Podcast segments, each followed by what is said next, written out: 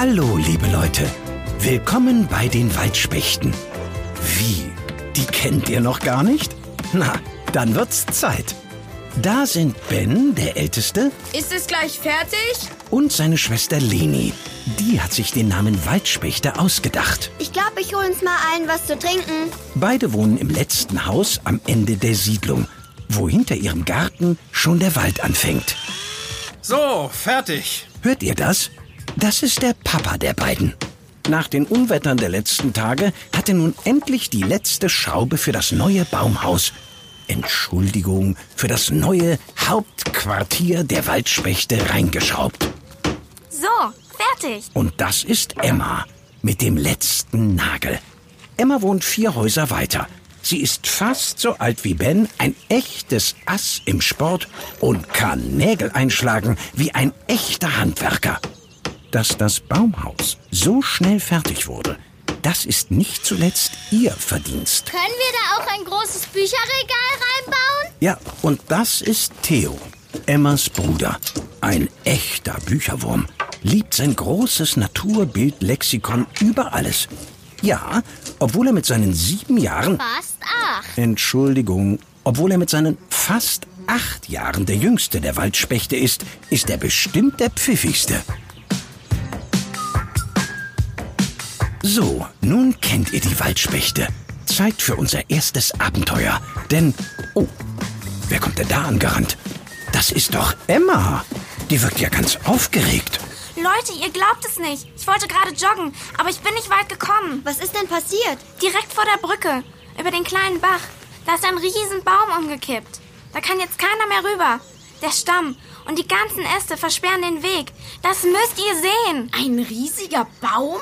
Echt? Ja. Was ist das denn für ein Baum? Wie? Was für ein Baum? Ein Baum halt. Nein, Theo meint bestimmt ein Nadelbaum oder ein Laubbaum.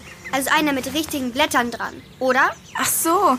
Ähm, äh, Wenn jetzt Winter wäre, dann wäre es einfacher für Emma. Wieso? Ist doch klar, weil im Winter die Laubbäume kahl sind. Die verlieren ja im Herbst ihre Blätter. Alles, was dann noch grün ist, sind Nadelbäume. Steht alles in meinem großen Naturlexikon. Theo, du und dein Lexikon. ich glaube, es war ein Nadelbaum. Aber welche Baumart genau, das weiß ich nicht. Was gibt's denn überhaupt so für Bäume im Wald? Warte, das kann ich auf meinem neuen Handy heraussuchen. Waldbäume. So. Hey, mein Handy, Leni. Gib mal her. Schließlich war das ja auch meine Frage. Also, hier steht, die meisten Bäume im Wald sind Fichten 25%, Kiefern 22%, Rotbuchen 15% und 10% aller Waldbäume sind Eichen. Wow, dann ist ja jeder vierte Baum eine Fichte. Na, dann brauchst du ja nächstes Mal nur abzählen, wenn du wissen willst, welche Baumart es ist. Einfach eins, zwei, drei und der da ist umgekippt, das ist Nummer vier. Also ist das eine Fichte. Na, wenn es so einfach wäre. Aber ich finde, der umgestützte Baum und die blockierte Brücke im Wald, das ist doch ein echter Fall für die Waldspechte, oder? Oh ja, lass uns schnell alles, was wir brauchen, in Lenis Rucksack packen. Hier, Leni, mein Schnitzmesser, eine Flasche Wasser. Und hier, das Fernglas. Und mein Handy nehme ich wieder selbst. Danke, Schwesterherz. Bitte schön, lieber Bruder. Die Brötchen, die wir eigentlich im Baumhaus futtern wollten, die nehmen wir auch mit. Und den kleinen Verbandskasten. Man weiß ja nie. Theo, hast du noch etwas? Nein, ich schaue mir nur noch schnell an, wie eine Fichte genau aussieht. Gut, denn ein schweres Lexikon schlepp ich nämlich nicht in meinem Rucksack mit. so, Waldspechte, auf in den Wald. Und schon klettern unsere vier Freunde die lange Sprossenleiter ihres Baumhauses herunter, huschen aus der Gartenpforte und machen sich auf den Weg. Und nur kurze Zeit später stehen sie an der Brücke, von der sie aber nicht sehen können, denn tatsächlich, ein riesiger umgestürzter Baum versperrt ihnen den Blick und jedem, der nun über die Brücke gehen will, den Weg. Boah, Leute, ist der riesig. Sag ich doch. Der ist ja mit allen Wurzeln umgefallen. Wie eine Kerze mit Unterteller. Wer stellt denn Kerzen auf Unterteller, Ben? Ich meine ja nur. Auf jeden Fall ist es eine Fichte. Die länglichen Zapfen und die Form der Nadeln. Die sind genauso wie in meinem Naturlexikon. Die hat bestimmt das Unwetter umgerissen. Hm, kann die Fichte denn jetzt nicht trotzdem weiterleben? Auch wenn sie da nun liegt? Wie denn? Die Wurzeln sind ja abgerissen. Guck mal hier, wie die aus dem Erdballen herausgucken, den der Baum mit rausgerissen hat. Oh ja, dicke Wurzeln, dünnere und ganz fein verästelte. Die braucht der Baum, um zusammen mit Wasser genügend Nährstoffe aus dem Boden zu saugen und sie bis hoch in die Spitze zu transportieren. Das kann die Fichte jetzt nicht mehr. Stimmt. Ich finde übrigens, Ben hat recht. Die kerzengerade Fichte und der Wurzelballen sieht wirklich aus wie eine Kerze auf einem umgefallenen Unterteller.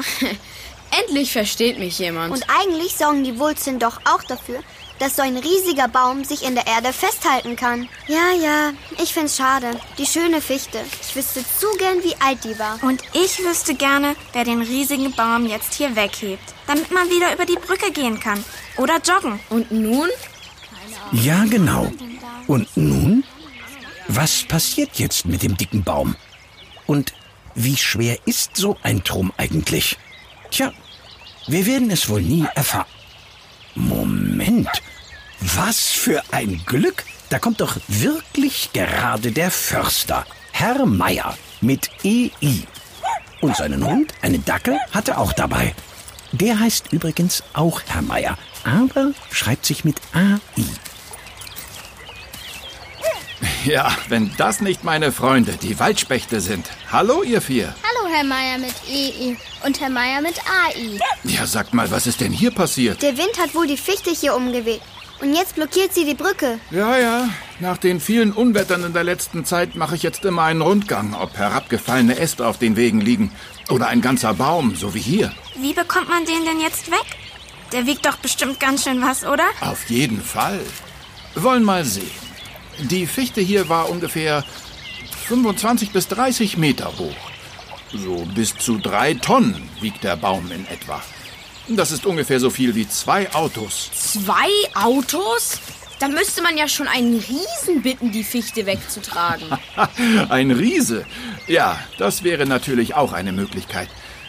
Nein, im Ernst. Ich werde gleich den Waldarbeitern Bescheid sagen. Die haben alles, was man dafür braucht. Vom großen Harvester, das ist ein riesiges Fahrzeug, das Bäume heben und zerteilen kann, bis zu ganz normalen Kettensägen für die Äste. Wie alt war denn der Baum, Herr Meier? Gute Frage. Ich schätze so um die 35 bis 45 Jahre. Aber das können wir nachprüfen. Seht ihr da hinten am Wegrand die Baumstümpfe und Holzscheiben liegen? Moment. Wo? Hier? Genau. Das sind Reste von einer Fichte, die etwa zur gleichen Zeit gepflanzt wurde wie diese hier. Die hat leider auch der Wind umgeweht. Windwurf nennt man das. An dem Stamm haben dann einige der jungen Waldarbeiter mit Kettensägen geübt. Bring doch bitte mal so eine Holzscheibe her, Ben. Hier. Oh, Mann, ist die schwer. Super, danke. So, wer von euch weiß, wie man nun das Alter eines Baumes bestimmen kann? Seht ihr die vielen Kreise im Holz? Ja, sieht aus wie Opas Schallplatten. Ich weiß, die Kreise sind Jahresringe. Jeder steht für ein Jahr. Wenn man die Ringe von innen nach außen zählt, weiß man, wie alt der Baum war. Perfekt. Na, dann zählt mal. Zwei,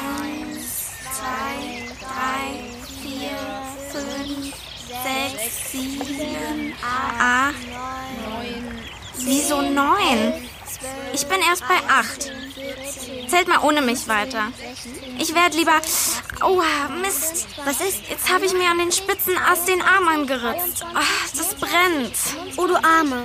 Warte, wo ist mein Rucksack? 28, 29, 30, Ich habe doch Salbe und Pflaster dabei. Zeig mal her. 34, Warte. 36, Ein bisschen Wundsalbe wirkt Wunder, sagt Mama immer. 40, So. 41, Danke, Leni. 43, 44. Die Fichte, war war 44 Jahre alt. Ja, kommt hin. Fichten wachsen sehr schnell und haben gutes Holz. Zum Beispiel für Papier, aber auch zum Bauen. Deshalb wurden lange Zeit zur Holzgewinnung große Wälder angepflanzt, in denen nur Fichten standen. Dieser Teil unseres Waldes ist aber ein Mischwald und Fichten wachsen hier neben vielen anderen Baumarten. Vorsicht, Ben, da ist Baumharz am Stamm. Oh Mist, das klebt ja. Öh, meine ganze Hand pappt fest. Damit darf ich jetzt auf gar keinen Fall mein neues Handy anfassen. Obwohl. Riechen tut das Zeugs aber gut. Wofür ist Baumharz eigentlich gut? Wenn ein Baum verletzt ist, tritt Harz aus und bildet eine heilende Schutzschicht. So wie die Salbe, die Leni gerade auf meine Wunde getan hat? Ganz genau. Cool, der Baum hat seine eigene Salbe. Und wir müssen in der Apotheke dafür viel Geld bezahlen? In der Apotheke gibt es auch Fichtenbaumharz zu kaufen.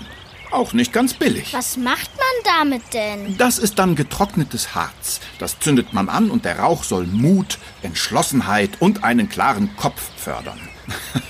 Also nichts für euch, denn das habt ihr Waldspechte ja alles schon. So, jetzt müssen Herr Meier und ich aber los und den Waldarbeitern Bescheid sagen. Aber vorher noch einmal ein großes Lob an euch vier. Schließlich habt ihr die versperrte Brücke noch vor mir entdeckt. Ganz große Klasse. Dankeschön, Herr Meier. Nein, nein, ich hab zu danken. Ben, du hast doch ein Handy. Wie wär's, wenn ich dir meine Handynummer gebe? Und wenn ihr das nächste Mal eine wichtige Entdeckung im Wald macht, dann könnt ihr anrufen. Oder ihr schickt mir eine Textnachricht. Ja, oder wenn Sie mal wieder was Interessantes sehen, dann sagen Sie uns Bescheid. ja, das ist auch gut. So machen wir's. Oder was sagst du, Herr Meier? was meinst du? Ein Hoch auf die Waldspechte, wollte er, glaube ich, sagen. Ein Hoch auf die Waldspechte. Na, wenn das kein gutes Ende ist, dann weiß ich's auch nicht. Tschüss, bis zum nächsten Mal. Denn ihr wisst ja, im Wald gibt's immer was zum Staunen.